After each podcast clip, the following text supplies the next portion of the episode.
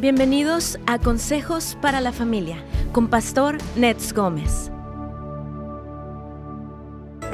El mandato de permanecer en Cristo es procurar con diligencia cultivar el privilegio de entrar en ese amor que la Trinidad tiene entre sí, es decir, en la plenitud de Dios ahora mismo y permanecer en ese amor, interactuar con Dios y vivir de Él, es decir, actuar en consecuencia a ser impulsado por ese amor tan intenso. Permanecer es escuchar la conversación de la Trinidad e involucrarnos con lo que ellos dicen y piensan porque fuimos llamados a esa comunión. Así es, amigos queridos. Usted puede tener de Dios tanto como quiera. Aunque pareciera algo desconocido, usted sí puede tener más de Dios. Por eso es tan importante clamar por hambre espiritual. Ninguno de nosotros queremos perder nuestra hambre de Dios al punto que no lo busquemos. Necesitamos permanecer o mantener viva esta hambre para tener mucho más de lo que hasta ahora tenemos de Dios. La palabra permanecer significa quedarse. Esto significa tanto seguir viviendo de acuerdo con un estilo de vida como permanecer viviendo en algo sin cesar. Permanecer fieles en, este estilo de vida se cultiva día a día. El apóstol Pablo escribió en 1 Corintios 1.9, fiel es Dios quien los llamó o los ha llamado a tener comunión con su Hijo Jesucristo, nuestro Señor.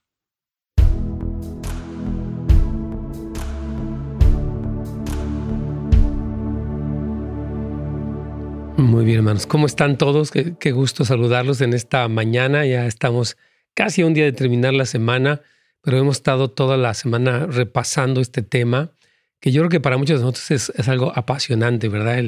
La relación con Dios y el permanecer en Cristo. Y este ah, versículo eh, de Juan 15 o toda esta parábola, esta enseñanza es de las más profundas. Hay mucha, hay como capas de entendimiento, de comprensión, de experiencia, de conocimiento, etcétera. Entonces yo le animo mucho a que, pues hoy estamos dando una especie, yo le llamaría como de comercial, ¿no? En el sentido de que anunciando lo que este versículo va para que usted lo lea, lo ore, lo platique con otros cristianos, ah, eh, platique con Dios acerca de esto, eh, no sé, tal vez leer algún libro cristiano, porque este es el punto central. Cristo dijo, permanezcan en mí Así como las ramas no pueden dar frutos si no permanecen en la vid, así tampoco ustedes si no permanecen en mí. Hay muchas personas cristianas, hermanos, que, bueno, van a la iglesia, tienen nombre de cristiano, pero no tienen fruto de cristiano. Y no lo digo por criticar, yo creo que es una realidad que aunque somos cristianos, a veces no hemos permanecido, no nos hemos conectado, no hay esa conversación, no hay esa intimidad, no permanecemos en el amor de Dios y por lo tanto tampoco obedecemos. Y porque siempre que escucho personas que dicen, no, es que él dejó a la iglesia, me contaban alguien el día de ayer de una persona que era líder de alabanza en una iglesia y después ya se alejó.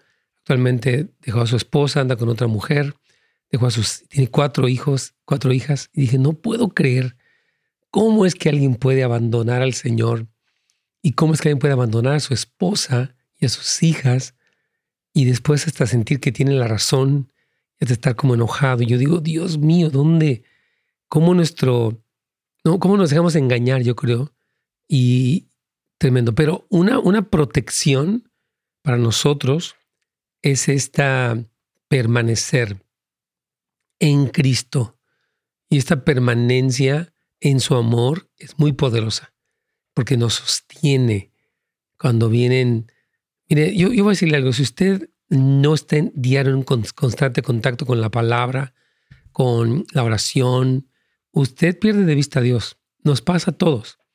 A mí me pasa, digo, si no estoy buscándolo, uno tiende a enfriarse, a apagarse, a desanimarse, a desenfocarse y no se trata de eso. Por eso digo, permanezcan, quédense. Las ramitas de un árbol dependen 100% de estar conectadas al tronco, si no se mueren. Entonces es muy importante eh, este, que ustedes, pues todos seamos conscientes de eso, de este mandamiento de permanecer en Cristo, que está al alcance de todos nosotros. No es para algunos muy super espirituales, es para todo creyente de todo el mundo. Entonces, le digo mucho a que sea muy fiel. Aquí vamos.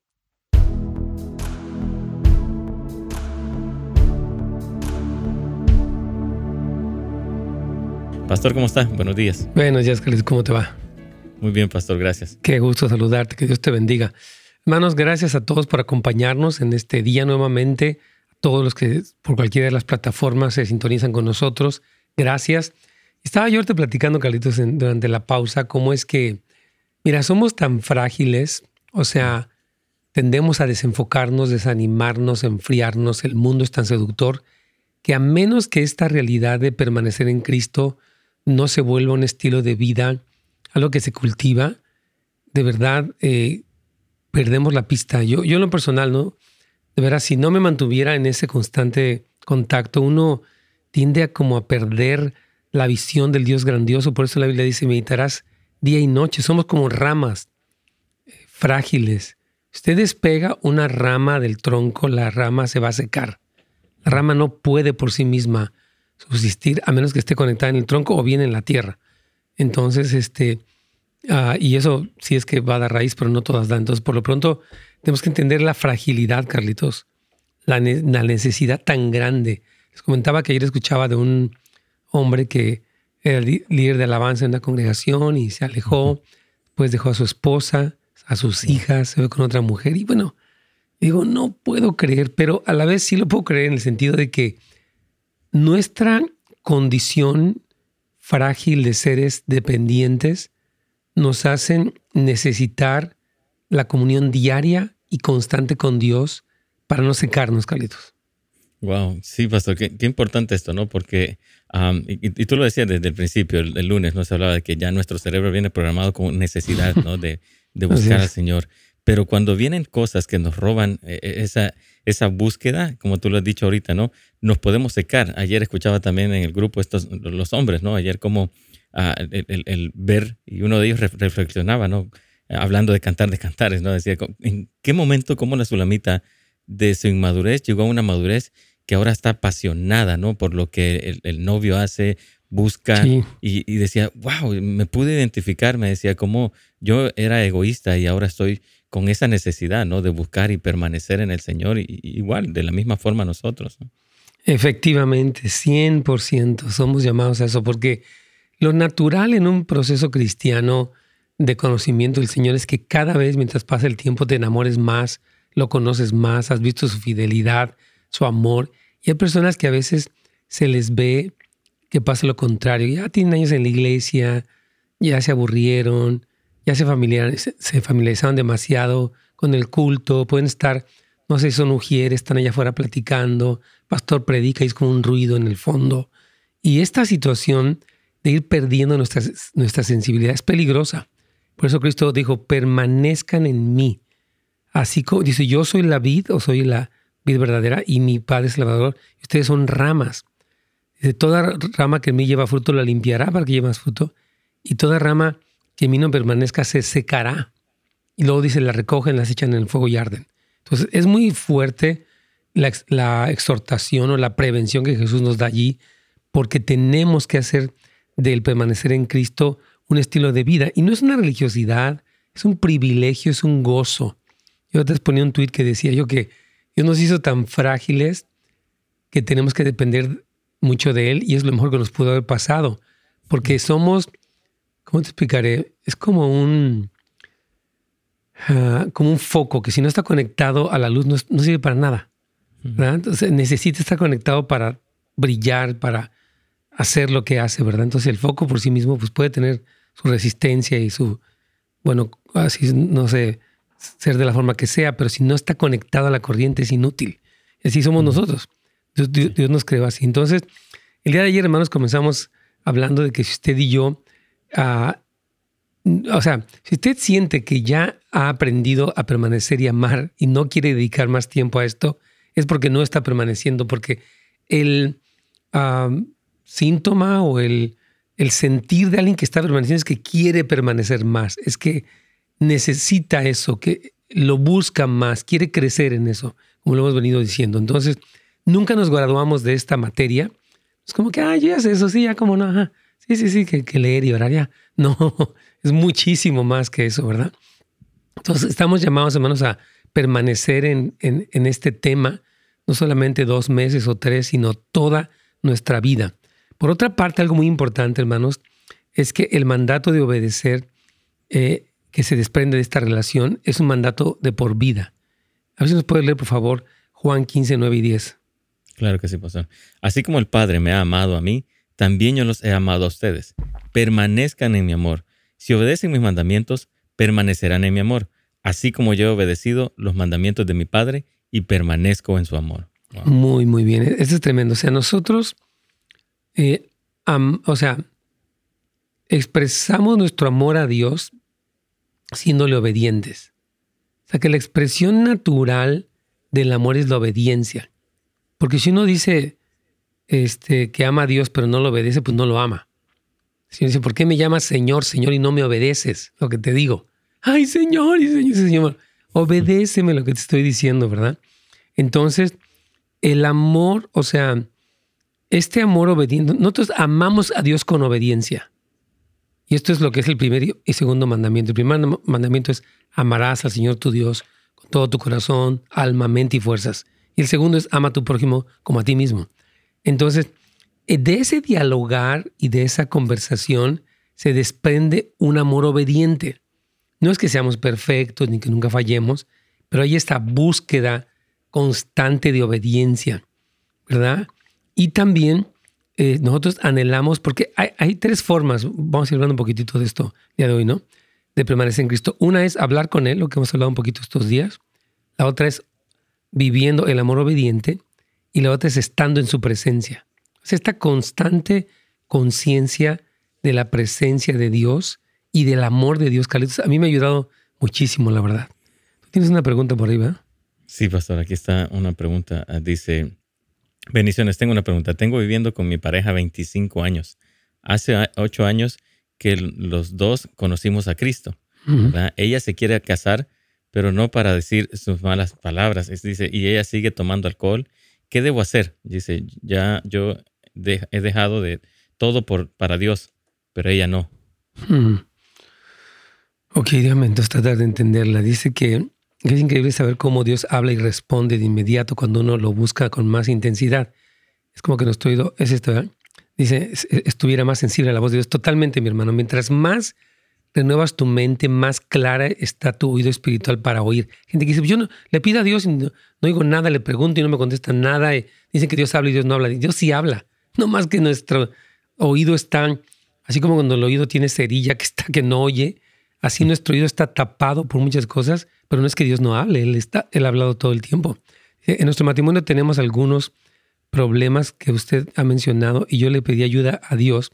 También le pedía perdón porque me siento súper mal, que estamos lidiando con el carácter. Yo antes siempre me quedaba callada. ¿Esta ya la vimos o no? Sí, la, última que te acabo de mandar es... Ah, perdóname. Sí. O 25 años de... Bueno, vamos a ir a la pausa y ahorita con mucho gusto le vamos a... Disculpame, es que me confundí. Vamos ahí.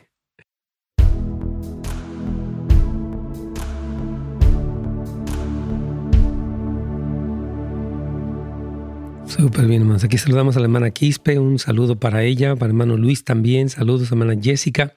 Me está preguntando él, ella acerca de que quiere ir a una, congregación. Ella vive en Fontana, su prima.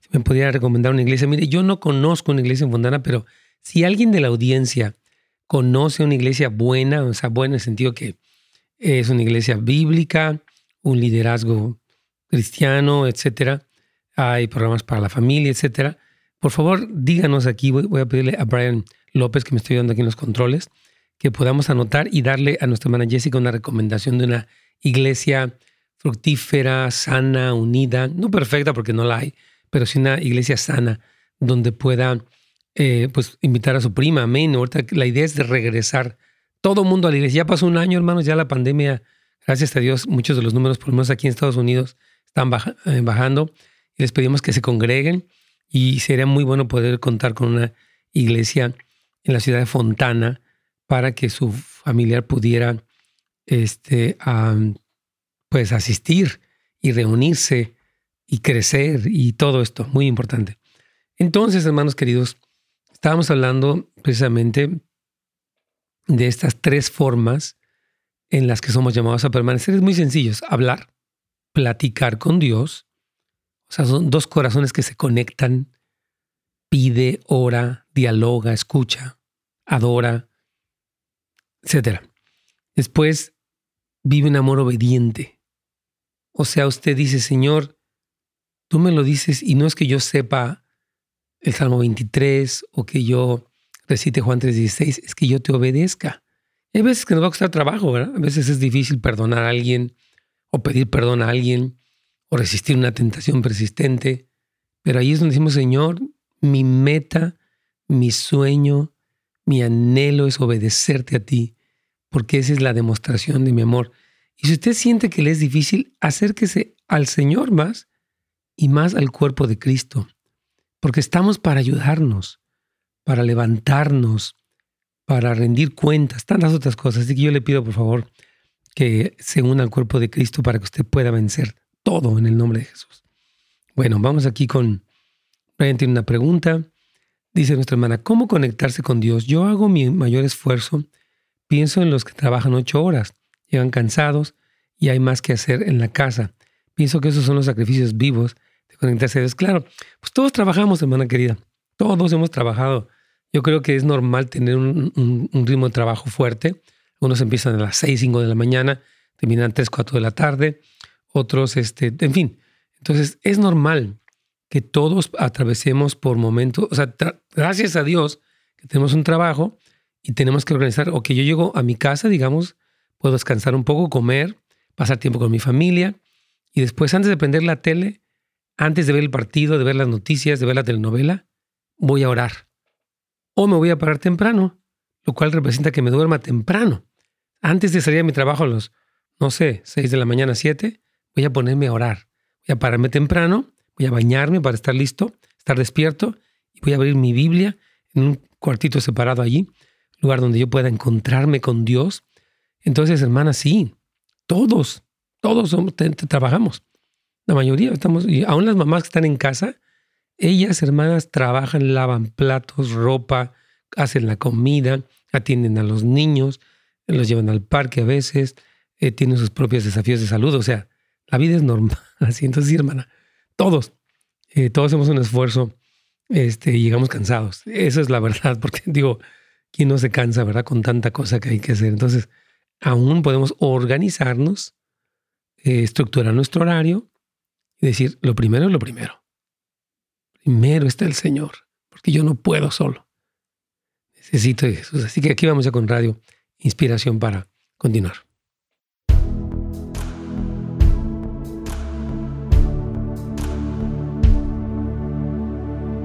Pastor. Sí, mi Carlitos, aquí estamos. volviendo a la pregunta, ahora sí centrándome en la que es. De repente abro y se ve, se pone en otro lugar aquí esta cosa. Pero bueno, dice, tengo una pregunta. Tengo viviendo con mi pareja 25 años y hace ocho años que los dos conocimos a Cristo. Ella se quiere casar, pero no para, eh, pero no para de decir, o sea, no deja de decir eh, sus malas palabras, sigue tomando alcohol. ¿Qué debo hacer? Yo, dice, ella deja todo por Dios, pero no, dice, yo dejo todo por Dios, yo creo que dice eso, pero ella no. Entonces, rápidamente, miren, eh, yo creo que yo no viviría con mi pareja, aunque tenga 25 años, o sea, porque estar, mira, ha habido una relación muy larga, pero no es un matrimonio. Y yo sé que es difícil. Ahora, ella ya tiene ocho años en Cristo y esta persona pues sigue viviendo, dice que malas palabras, tomando alcohol. Yo le diría, mira, yo te amo y quiero que sigamos juntos porque es la meta. Pero el problema es que tú estás en, en tu alcoholismo y eres una persona ofensiva, entonces no puedo seguir aquí porque yo no soy tu esposa aunque he vivido contigo, soy tu compañera, tu amante, lo que tú quieras, pero no soy tu esposa. Entonces, ya pasaron ocho años de que conocimos a Cristo, ya tenemos que ponernos en orden. Ya tenemos que traer, hacer las cosas como Dios manda. Entonces, yo ya no quiero vivir en fornicación, yo ya me voy. Entonces, ahí es donde ella necesita, número uno, agarrarse del Señor, el apoyo de, un, de una mentora, una líder, para que sepa, porque la meta no es que esto siga así de mal en peor. La meta es alinearnos con Dios. Y a veces yo sé que cuesta trabajo una decisión así, pero tenemos que decir, Señor, como decíamos hoy, vamos a amar a Dios con obediencia. Si yo estoy mm. viviendo fornicación y esto no está bien, con permiso, Carlitos. Y claro, seguir orando por el Señor este y todo, ¿no? Claro que sí, sí, es importante, ella tiene que buscar ayuda. Bueno, el Joel en su iglesia, ¿no? Para empezar, para ver qué, qué, es lo que dice su pastor, ¿verdad? Qué recomendaciones da para, y lo que tú estás diciendo, ¿no? O sea, mm. hacerle entender a él o a ella, ¿verdad? Que en realidad vamos a honrar a Dios y, se van a honrar mutuamente también, pastor. Sí, totalmente. Y van a ser bendecidos y les va a ir bien. Y obviamente va, a haber ajustes y todo, porque ya los que han vivido sin casarse y luego se casan, se sienten atrapados y hasta luego se quieren divorciar. Tienen que saber cómo pasar la primera etapa difícil de haber vivido fuera de orden y ponerse en orden no es sencillo, pero vale la pena. Aquí me pregunta una, una hermana, ¿cómo conectarse con Dios? Yo hago mi mayor esfuerzo, pienso en los que trabajan ocho horas, llegan cansados y hay más que hacer en la casa. Pienso que esos son los sacrificios vivos de conectarse con Dios. Y digo que sí, Carlitos, todos trabajamos por lo menos ocho horas.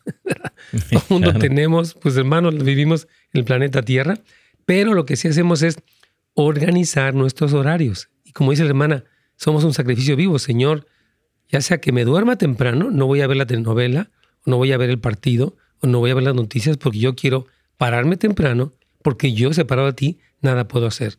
No quiero salir a mi mundo, a mi negocio, a mis broncas, yo solito, en mi frustración, en mi temor, en mis tendencias que tengo. Quiero salir lleno del Espíritu Santo para hacer la voluntad de Dios y experimentar su poder en mi vida. Pero necesitamos, lo que estamos hablando el día de hoy, permanecer en Cristo. Por más que estemos cansados, por más que estemos ocupados, se llama establecer prioridades, Carlitos. Claro que sí, es una disciplina, pastor. O sea, eso tenemos que irlo practicando, ¿no? Ya conforme se va haciendo un estilo de vida para poder realmente tener esta intimidad, porque es importante, lo decías tú ayer, ¿no? O sea, de, esta relación y de esta permanecer en Cristo va a depender el resto de, nuestro entorno. Súper buenísimo, amén. Fíjese que nos preguntó una persona, ¿cómo se relaciona el asistir a la iglesia con el tema? Porque muchos no quieren congregarse porque ven programas en la televisión e internet y ya no, ya no ven necesario ir a la iglesia. Muy buena pregunta, miren, yo creo esto. El ir a la iglesia es parte de nuestro compromiso con Dios, de nuestra obediencia, porque la Biblia dice, no se dejen de reunir. Hebreos 10, 24, 25. No se dejen de reunir, como algunos tienen por costumbre. Ahorita ya las iglesias están abiertas, aquí en California, por ejemplo, a toda su capacidad. Entonces usted ya puede, la mayor parte de la gente puede reunirse, y si quiere doble máscara, traiga doble, triple máscara, lo que quiera traer, pero véngase. Ahora, una cosa importante, Carlos, como yo decía hace un momento, es que a veces la gente va a la iglesia, pero está tan familiarizada que como que se desensibiliza. Allá está la música sonando de la alabanza y los hermanos cotorreando acá, o allá afuera platicando con un hermano por una hora, entra al final de la prédica, está viendo su teléfono y cree que ya asistió. Te digo que no. Asistir es ir con todo mi corazón. Vengo orando por el pastor, por la alabanza, por mi corazón, mi familia.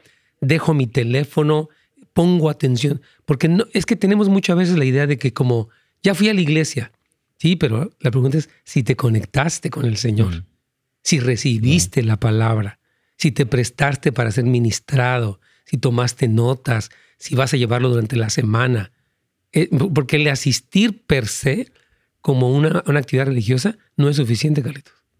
Wow, sí, o sea, tenemos que llegar con, con esa expectativa, ¿no? Que el Señor me va a decir este día, ¿no? Hambriento, buscando para que Él nos ministre. Pero sí, o sea, no religiosamente, es como llegar y, bueno, ya estuvo, ¿no? Ya me voy. Debemos conquistar las distracciones. Miren, nuestra carne quiere pasársela mandando textos, viendo Facebook, viendo tonterías en TikTok. Nuestra carne es así.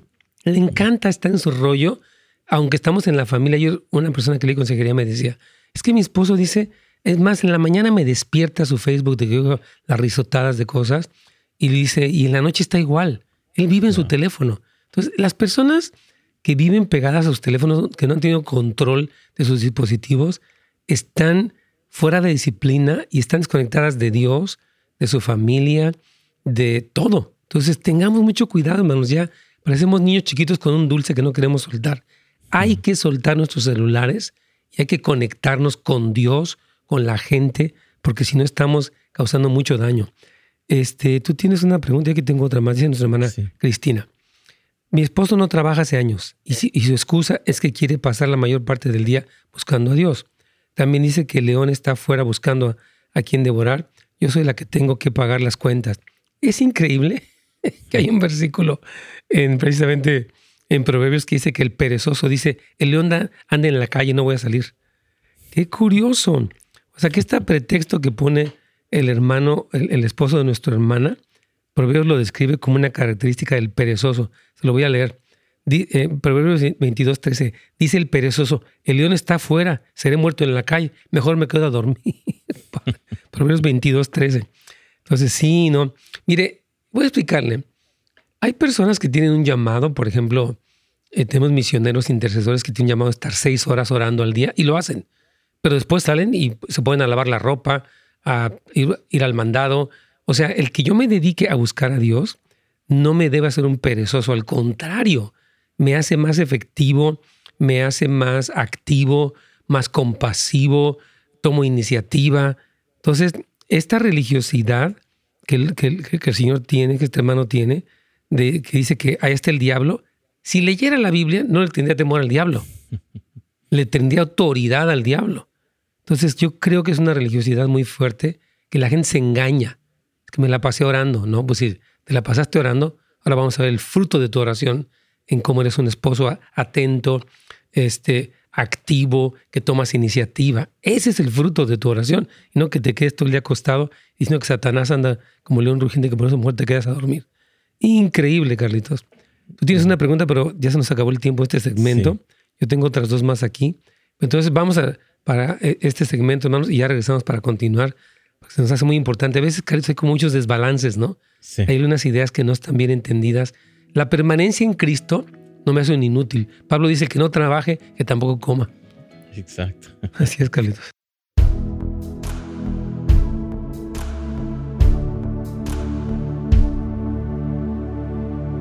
Muy bien. Aquí estamos. Se me hace muy eh, indignante esta pregunta en el sentido de que, mira, como dice, segunda de Tesalonicenses 3.10 eh, dice, porque también cuando estábamos entre ustedes les ordenábamos esto, si alguno no quiere trabajar, tampoco coma. Entonces mi hermana, que no es hermana Cristina desde Uruguay, eh, usted no puede, porque dice que usted es la que tiene que pagar las cuentas, decirle, mira, tú no quieres trabajar, entonces no puedes estar aquí, ni te voy a mantener. Entonces tal vez yo me tenga que ir a pagar una, casa donde yo, pues tú no haces nada aquí. Pero dice la palabra que si no quieres trabajar, pues tampoco puedes comer. Entonces, está bien que leas y ores, perfecto, pero tienes que trabajar, producir y, utilizar tu pretexto de que el diablo anda allá afuera, pues es un pretexto. Y la, la misma Biblia que dices que lees, dice que eso que estás diciendo es la excusa del perezoso. Le voy a dar la cita otra vez. No lo digo para que se enoje con él, pero lo digo para que usted lo ubique a nuestro hermano porque está muy errado. Es que hermanos, tenemos que entender cómo, lo que dice la Biblia. Este, en fin, tanta cosa. Aquí vamos ahorita con nuestro hermano, tenemos aquí alguien anónimo. Dice, Dios le, te bendiga, Pastor Ned. Te saluda Armando. Mucho gusto, hermano. Yo durante toda mi vida cristiana eh, vi a muchos jóvenes que son consagrados a pastor muy prematuramente y debido a eso terminan abandonando el pastorado y la iglesia. Incluso vi a jóvenes decir que desperdiciaron su juventud en la iglesia. Híjole, qué bueno que me compartes esto, porque yo, bueno, no digo porque yo soy el mejor ni nada, es mejor. Yo empecé a los 15 años y estoy feliz de la vida, de haber invertido mi tiempo. Pero lo que yo veo, Armando, es que esa, tú, dijiste la palabra clave, prematuramente. Quiero leerte un versículo, porque esto es muy importante, lo, que dice Pablo a Timoteo, cuando está hablando acerca precisamente de colocar personas en algunas posiciones. Ya te dice en la, en la traducción, eh, en, la, en la Castilian, dice, no te apresures a imponerle las manos a nadie, no sea que te hagas cómplice de pecados ajenos. O sea, está diciendo que, es más, la nueva traducción viviente dice, nunca te apresures cuando tengas que nombrar a un líder de la iglesia. Ok, te estoy leyendo aquí, quiero repisar, 1 Timoteo 5:22. Nunca te apresures, dice la palabra, a, nombrar a un líder de la iglesia. No participes en los pecados de los demás. Entonces yo sí creo, eh, Armando, que se les prematuramente se les dio un lugar y no se les supervisó, no se les, eh, se les pidió cuentas y entonces abandonan el pastorado y causan mucho tropiezo. Yo quiero ser pastor y aleluya. Y a los dos años, fíjate que ya no me gusta. La gente es bien rara. Ya me voy. No. Dice la Biblia que ninguno que poniendo la mano en el arado mira para atrás es digno. Es duro, es durísimo, pero para eso está Dios con nosotros. Entonces sí, yo creo que por eso no hay que precipitarse. Si tienes un deseo de, servir al Señor, te felicito, pero hazlo todo en orden. Aquí vamos ya con la inspiración.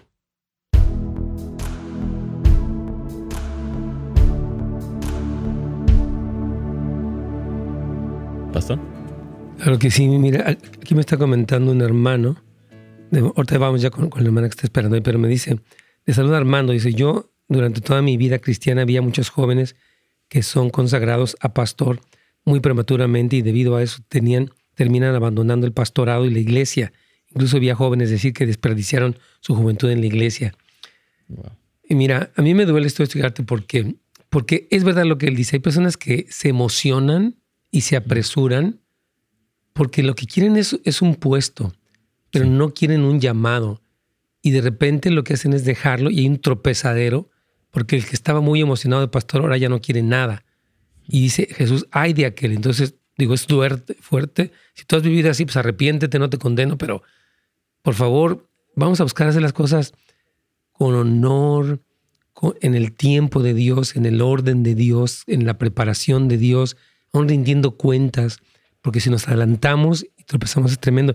Esos jóvenes que dice que dedicaron, que desperdiciaron su juventud, al contrario, el invertir nuestra juventud en los caminos de Dios es la cosa más hermosa que puede haber porque te libras de adicciones, de pecados, de amarguras, de engaños, de perder tu tiempo haciendo tonterías o haciendo nada. Yo le agradezco al Señor Jesús, Caritos, que me dio el privilegio de conocerle a los 16 años. Digo, bendito sea su nombre. ¿Dónde estaría? De verdad, si hubiera llegado, no sé dónde estaría, la verdad, si no fuera por el Señor. Entonces, Toda esta idea equivocada es una tristeza, pero bueno, queremos rectificarla. Qué bendición que los jóvenes inviertan su vida en una relación con Dios y en vivir para Él y ser libres de... Vean cuánta gente está atada ahorita a las drogas, a la pornografía, a tantas cosas tan destructivas. Ok, vamos, Carlitos, a tu pregunta que tienes ahí. Claro, aquí está María, es de la Brea. Ana María, bienvenida. Oh, Dios lo bendiga, pastor. Igualmente. Este, este, nada más yo quería preguntarle de como la relación que uno tiene con Dios, como la intimidad. Amén. Este, como usted pues, como ese es, eh, yo siempre he estado, pues, como siempre me levanto temprano porque es la más, en la mañana porque es más, cuando más tiempo tengo, ¿verdad? Muy bien. Trabajo todo el día. Y, pero a veces siento como que digo, ¿será, Señor? Yo le digo al Señor, ¿será que te agrada lo que yo en este momento, Señor? Porque a veces yo le pido, Señor, yo quiero sentir tu presencia, yo quiero sentir que me hable, yo quiero este yo quiero... ¿verdad? Siempre le pido así, pero yo no, no siento, a veces no, no, pues no, no, no siento así su presencia. Ok. Y, y oigo que me hable y yo a veces me frustro por eso porque digo, ¿será que Dios no me oye? ¿Será que Dios hmm. no me oye? ¿Será que mis oraciones no le agradan? ¿O cómo puedes? Muy buena pregunta, mi hermana Maddy. Le agradezco su pregunta y, y hay, yo creo que hay mucha gente que pasa por estas situaciones. Quiero explicarle una serie de cosas. Número uno, la felicito por dos cosas. Su hambre de Dios y su deseo de levantarse temprano. Eso está bien. Ahora, la respuesta a la primera parte de la pregunta de ¿qué será que le agrada? Sí le agrada. A Dios le encanta la oración de sus hijos, el amor, la intención, el deseo que tienen es precioso. Si uno como buen como padre malo, perdón, es capaz de recibir las cosas que sus hijos le dan, cuánto más no Dios. Entonces yo creo que hay que quitarse esa idea de un Dios que está como que a ver, qué fe horas, ¿eh? ya me voy. No, Dios no es así. Él es un Padre amoroso y tierno. Ahora, el hecho de que quiera sentir su presencia es muy precioso, pero creo que lo que uno tiene que alinear es mucho su entendimiento, porque mucho de lo que sentimos depende de lo que pensamos. Si no cambiamos lo que pensamos, nuestros sentimientos están fuera de lugar. Entonces, por ejemplo, usted empieza, digamos, a leer Juan 15, donde dice, como el Padre me ha amado, así yo os he amado, Señor. Gracias, porque con la misma intensidad que tú amas a Cristo, así Él me ama a mí, yo te doy gracias. Porque todo está, porque para oír a Dios, hermano, en primer lugar, tenemos que limpiar nuestra mente de tantas ideas a veces, porque fíjese, si yo pienso, Dios no le agrada lo que yo digo, pues menos me va a hablar. Y es más, ¿dónde estás, Dios? Entonces Señor, no, dice, en Hebreos capítulo 11, versículo 6, dice, es necesario que el que se acerca a Dios crea que le hay y que Él es galardonador de los que le buscan. O sea, usted tiene que romper una idea de que Dios no le agrada su oración y de que Dios no le quiere hablar, porque precisamente eso es lo que la bloquea de que Dios le hable y de que lo pueda sentir. Entonces, es, pero es muy sencillo. Despacito empiece a leer y agradecer lo que Dios dice y dígale, Señor, yo renuncio a esta idea de que, de que yo no te agrado. Yo soy tu hija. Cristo me compró con su sangre. Y yo te doy gracias, Señor, porque tú me das acceso a tu presencia, lo dice Hebreos 4:16, lo dice el Salmo 100, etcétera, el Salmo 84, etcétera. Entonces, quiero animarle a que usted se limpie de estas ideas que son lo que le estorban, porque usted tiene hambre y a Dios le encanta. De hecho, Dios puso en ustedes hambre porque quiere encontrarse con usted, pero tiene que quitar estas ideas que le han estorbado el escuchar, el sentir a Dios. ¿Qué piensa de lo que le estoy diciendo, Mana María de la Brea? Este, pues sí, yo creo que sí, como dice, tengo que quitarme esta idea de mi cabeza porque casi siempre eso es lo que, pues, que siempre estoy pensando, cuando ya termino y siempre eso pienso. Y luego a veces me quedo dormida, a veces A mí también me ha pasado, hermana. Porque me pongo de rodillas. Le confieso, me he quedado dormida. a veces ahora. Es que sí, es normal, mi hermana, que somos seres humanos y Dios sabe. Dios no se enoja, dice, bueno, ya te quedaste miedo, despierta y vamos a seguir. Entonces, es que sí tenemos, a veces sin querer tenemos la idea de un Dios religioso, legalista, casi como un padre exigente al que nunca se le puede complacer, pero Dios se muestra de una manera muy diferente en la escritura. Él tiene un amor compasivo y tierno, y de hecho Él es el que está luchando por nosotros, hermana María. Entonces, déjeme orar por usted. Padre, queremos orar por nuestra hermana María, que tiene un deseo hoy revélale tu gran amor para que estos sentimientos de indignidad que ella pueda tener se le caigan y que el amor de Cristo, que sobrepasa todo entendimiento, Señor, ese amor que es ancho, alto, largo y profundo, pueda tocar las fibras más profundas de su corazón, Señor. Sabemos que, estamos, que andamos por fe, no por vista. Si los sentimientos no son la base, es la fe. Pero yo declaro que desde ahora ella cree que tú te deleitas en su oración y que tú le vas a hablar porque tú eres un padre cercano y vas a usar tu palabra para ayudarla a despejar todas estas ideas que le han estorbado. La bendecimos a ella y a cualquier otra persona, Señor, que, pase por esos tiempos de que, ¿dónde está Dios? ¿Por qué no me habla? ¿O por qué no me escucha? Etcétera. Padre, hoy que pueda ser cambiada esta idea errónea que hemos tenido acerca de ti, porque si hay alguien cercano, eres tú, Señor. Estás más cerca que nuestros mismos suspiros. Estás atento hasta los cabellos de nuestra cabeza. Los tienes contados, Señor. Gracias por el amor que estás demostrando ahora mismo a nuestra hermana María y a otros más que estén en este sentimiento de soledad y aislamiento. En el nombre de Jesús. Amén. Amén. Amén. Amén. pastor. Dios la bendiga. Vamos a una pausa, ¿sí? pausa para el último segmento, Carlitos.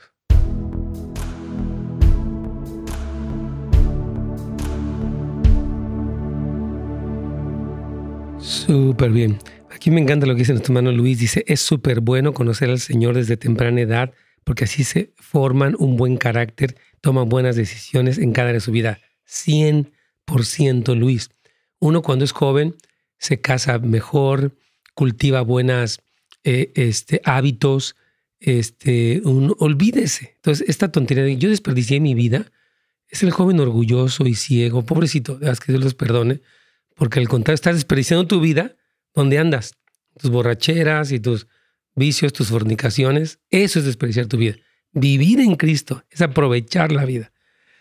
Ay, Dios mío, que Dios nos ayude con estos jóvenes. Ok, aquí tengo más preguntas rápidamente. Bueno, bueno antes quiero, quiero comentar que tenemos tres cursos importantes. Quiero comentar que tenemos nuestra clase de membresía. Si usted eh, es miembro de Houses o quiere ser miembro, en este día lunes 3 eh, de mayo tenemos a las 7 de la noche una clase de membresía para explicar el compromiso, la visión, eh, la responsabilidad de la iglesia. Este, le animamos que vaya, por favor, para casasdeluz.la. No sé si está en eventos, me parece que sí, dice Carlitos que está en eventos. Entonces, ahí en donde, donde está el menú, dice eventos, ahí usted entra, se puede registrar y nos va a encantar, me decía Pastor Noé. Invítalos, claro que sí. O puede venir aquí presencialmente a Houses of Light. Estamos en la ciudad de Northwich, aquí en California, para acompañarlos. También está Escuela para Padres, me decía Lili que tiene 70 eh, papás que están viendo la clase porque son este, papás de jóvenes adolescentes. Si usted necesita ayuda, por favor también vaya para donde dice ministerios, está el Ministerio de Consejería y ahí usted puede con mucho gusto tomar ese curso. Me han, comentado que diga esto y me parece, ah, bueno, también tenemos escuela de discipulado que se va a reiniciar, pero sobre todo afirmando tus pasos, les cuento rápidamente. Nuestro puerta de entrada a las escuelas de Houses of Light es precisamente, eh, se llama afirmando tus pasos. Entonces, cuando usted llega a la iglesia, usted necesita eh, eso, precisamente una clase donde le enseñan, son 13 clases, de hecho, de 10, 11, así varía, este, clases acerca de, cómo usted puede eh, comenzar a afirmarse en su fe, enfrentar las luchas, tantas otras cosas. Entonces, yo quiero animarles este, a que ustedes puedan tomar esta clase de afirmando tus pasos, les va a encantar. Así que por favor no se la pierdan. Súper bien. Ok, dice aquí lo siguiente, pastor, hermano, Frank. Dice, yo tengo, todo lo puede ver en casasdeluz.la. Repito, casas, si no me pueden poner un letrero abajo que diga casas de luz sería increíble. Pastor, yo tengo un año de cristiano, yo nací de nuevo, yo nací debido al adulterio de mi mamá. Ok, debido a eso mi pastor dijo que es probable que yo no vaya al cielo. Mentira del diablo. ¿O qué culpa tendrías tú, Frank, del pecado de tu mamá? Eso no es verdad. No hay, dile a, tu pastor que te enseñe un versículo de la Biblia que hable eso. Uno. No lo hay. Cuando habla del hijo ilegítimo en el Antiguo Testamento, es otra cosa. Pero tú no tienes la culpa de que tu mami pues haya cometido un adulterio, tú eres una bendición. Entonces, este, ay Dios mío. Yo, yo creo que pregúntale a tu pastor en qué parte está.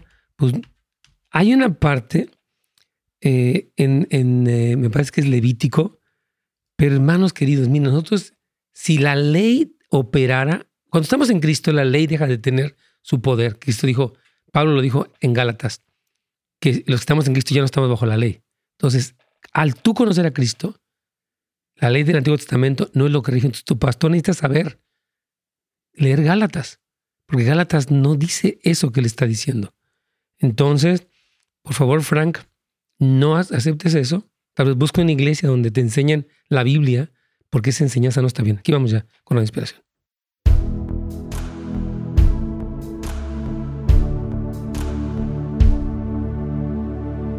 Pastor. Sí, mi Carlos, aquí tenemos unas preguntas interesantes. Tú tienes ahí más, ¿verdad? Sí. ok, voy rápido con este. Dice, Pastor, cuando estoy orando a las 2 o 3 de la mañana, a veces me quedo dormido, pero tengo sueños. ¿Puede ser que Dios me hace revelaciones y yo pienso que me quedé dormido y solo estaba en la presencia de Dios? Pues no sé qué es, pero lo que sí te puedo decir es que, bueno, pararse tan temprano, pues obviamente el cuerpo está cansadísimo y entiendo que se quede dormido. Ahora, si tiene buenos sueños, amén pues qué bueno. Pero yo creo que el poder permanecer despierto orando, aunque a veces nos da sueño, es normal. Dios no dice, qué feo eres, ¿verdad? Dice, bueno, tenía sueño. Número uno, voy a descansar bien para poder estar bien despierto, porque Jesús sí dijo, velad y orad. Entonces es estar alertas. Pero si me quedé dormido, no me condeno. Sencillamente me despierto y continúo, pues porque Dios me ve con amor aún en ese momento. Entonces creo que es importante yo creo que, o sea, Carlitos, el hecho de estar clarificando estas cosas es importante porque, por lo visto, muchas personas viven como en mucha condenación, ¿no? Lo que hemos estado escuchando esta semana, una hermana que decía, es que yo no sé si al llorar Dios piensa que me duele y aparte Dios piensa que yo estoy mal. O sea, como que, y tenemos unas ideas que no son bíblicas, que nos estorban. Por eso le citábamos a nuestra hermana María ese versículo que dice tantas cosas, ¿no? Que, por ejemplo, si usted le cantar, yo recomiendo, Carlitos, nuestra serie de Cantar de Cantares. Oh, sí. Quiero pedirle a los que nos escuchan y nos ven que vean, hemos dado ya 29 enseñanzas acerca del libro de Cantar de Cantares, donde se expresa el amor del novio, el amor de Jesús por su novia, que es la iglesia. Y vemos, Carlitos, tú una serie de cosas bien poderosas. Increíble, increíble, pastor. Todavía seguimos oyendo ayer testimonios de lo que Sí. Dios está haciendo. Y sí, o sea, el poder vernos como, como eh, la novia, ¿no? De Sí. una inmadurez a una madurez que realmente eso es lo que Dios está haciendo en nosotros. Mm, exactamente. ¿Qué nos dice nuestro hermano José, hermano? Yo creo que este tema ustedes son el ejemplo, vemos los frutos, y fue por poner en, en prioridad la búsqueda de su presencia desde la intimidad y obediencia. Decía el libro de Cantares, dice, fue clave, me enamoro de Cristo, aún en mi débil sí. Súper bien, José. Así es. Tienes una pregunta ahí, mi Carlitos. Sí, así es, pastor. Dice, mi pregunta es, hace cinco años me reconcilié con mi Cristo Jesús. Amén. Desde hace dos años, dice, he experimentado algo que no puedo explicar. Espero me entienda. En cualquier parte que esté siempre lo escucho. Dice, vivo gozosa cuando hablan de Dios, aplaudo, digo aleluya o alzo mi voz en cualquier lugar. Incluso mi hija me ha escuchado una vez y salió y dijo, mami, ¿por qué gritas con gran felicidad? Le respondí, porque Cristo me ama y a ti también. Y le dije muchas cosas más. E incluso en mi iglesia alzo la voz, aunque yo a veces no quiero. Cuando siento ya lo estoy haciendo. Pero eso será solo esto es emoción. Ay, es muy, o sea, digo, no conozco los pensamientos más profundos del corazón, ni, pero yo creo que es muy precioso tener el gozo del Señor, pero sí creo que Dios nos da control. Porque yo estoy en una reunión, pues por no distraer, por no llamar la atención sobre de mí, pues trato de controlarme. Hay veces que, bueno, el predicador trae una palabra que tocó mi corazón y digo, amén, ¿verdad? gloria a Dios o algo. Entonces creo que una respuesta natural está bien, pero hay que tratar de que no salirnos como de control. No tanto porque, porque, porque puede ser que no se entienda y cause una perturbación, pero a mí me encanta el hecho de que ella dice que está gozosa, ella dice que tiene gran felicidad. O sea, todo esto que ella está viviendo es hermoso. y Yo creo que muchos, yo creo que los cristianos vivieran con un nivel de eso, ¿no? De sentirse gozosos y estallar en adoración en algunos momentos. Yo creo que es bueno, Carlitos. Claro que sí, pastor. O sea, demostrar el gozo de Cristo es- es- está muy bien, pero a veces yo creo que como tú lo dices, ¿no? Tal vez como poder controlar en ciertos momentos para poder no causar como... ah, Distracción, confusión. Exacto. Exacto. Entonces, lo que estamos hablando, hermanos, es que el permanecer tiene que, hablar, tiene que ver con hablar con Jesús. Es la forma número uno en la que permanecemos e interactuamos con Dios. Dialogamos con Él, compartiendo íntimamente nuestro corazón, no orando un montón de oraciones cristianas repetitivas. Por eso cuando las personas, con respeto a los que repiten un rosario, un Ave María, un Padre Nuestro así mecánicamente, el Señor dice, no. Mateo 6 dice, no uses repeticiones, no repitas sin ton ni son. Platica conmigo, compárteme tu corazón, dime qué necesitas, ¿verdad? Entonces, David mismo, el, el- salmista, cuando usted lee los salmos, usted puede ver cómo él expresa sus momentos de alegría, sus momentos de confusión, sus momentos de angustia, de temor. Es decir, que él aprendió a ser conocido por Dios, lo que decía Carlitos, ¿no? Entonces debemos de tener este músculo, hermanos, de poder ser honestos con Él, sin perder obviamente la, el respeto. Hay gente que puede ser de repente muy igualada, pero puede decirle, Señor, me siento triste el día de hoy, me siento confundido, me siento muy distraído. Y Dios lo sabe. Entonces, esto es muy importante. La, intimidad es ser conocido totalmente y es ser amado plenamente. Eso es una de las definiciones de la identidad, o sea, una especie de conocimiento relacional. Y cada uno somos responsables de que Dios nos conozca. Aunque Dios es el omnisciente, porque Él todo lo sabe, nosotros todavía tenemos la responsabilidad de abrirnos a Él, de compartirles nuestro corazón, de expresarle nuestras luchas, porque Él sabe, a Él le gusta que nosotros compartamos lo que nos sucede, porque Él, como lo hemos dicho durante este programa, quiere estar íntimamente, directamente involucrado. Hoy, hoy nos contaba un hermano, les cuento rápido, de- me decía Fernando, Pastor Fernando, nos decía que cuando el domingo una palabra donde dije, bueno, sentíamos de parte de Dios que decía que si alguien no había podido dormir esa noche, dice, "Ah, yo no pude dormir. Dice, bueno, tal vez sí, señora, Piense que después, cuando dijimos, aparte ha tenido malestar estomacal, dice, yo tengo los dos. Y nos decía, qué hermoso que Dios esté atento de las cosas insignificantes de mi vida, como una noche que no pude dormir, y que esté atento incluso a mi malestar. Esa es la clase de realidad que se da en una relación con Dios cuando nos podemos enamorar de lo cercano y de lo tierno y lo cuidadoso que es Dios. Nos terminó el tiempo, Carlitos.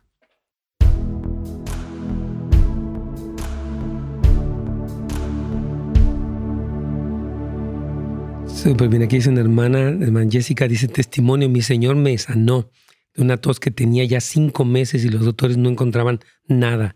El orar y tener una relación con mi Señor me ha fortalecido mi fe, las oraciones de hermanos en la fe también, qué bendición. Así que, pues amén hermanos, gracias a todos. Recuerden que tenemos entonces en casasdeluz.la toda la información acerca tanto de lo que es la clase de membresía, afirmando tus pasos. Usted ya tomó estas dos, entonces puede tomar también el, la escuela de discipulado, que es una bendición. Vaya para casasdeluz.la y yo creo que es una bendición.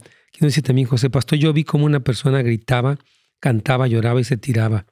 Y al principio no entendíamos hasta que contó el testimonio de que Dios hizo en su vida y fue algo maravilloso conocer por qué su sentir de esta forma. Yo creo que sí, eso coincido con lo que dices, José. Hay veces que Dios nos hace yo me he caído, me he reído y Dios lo hizo, la verdad, porque estoy seguro por el fruto que hubo. Entonces Dios hace cosas sorprendentes y a veces pueden ah, perturbar un poco nuestro orden.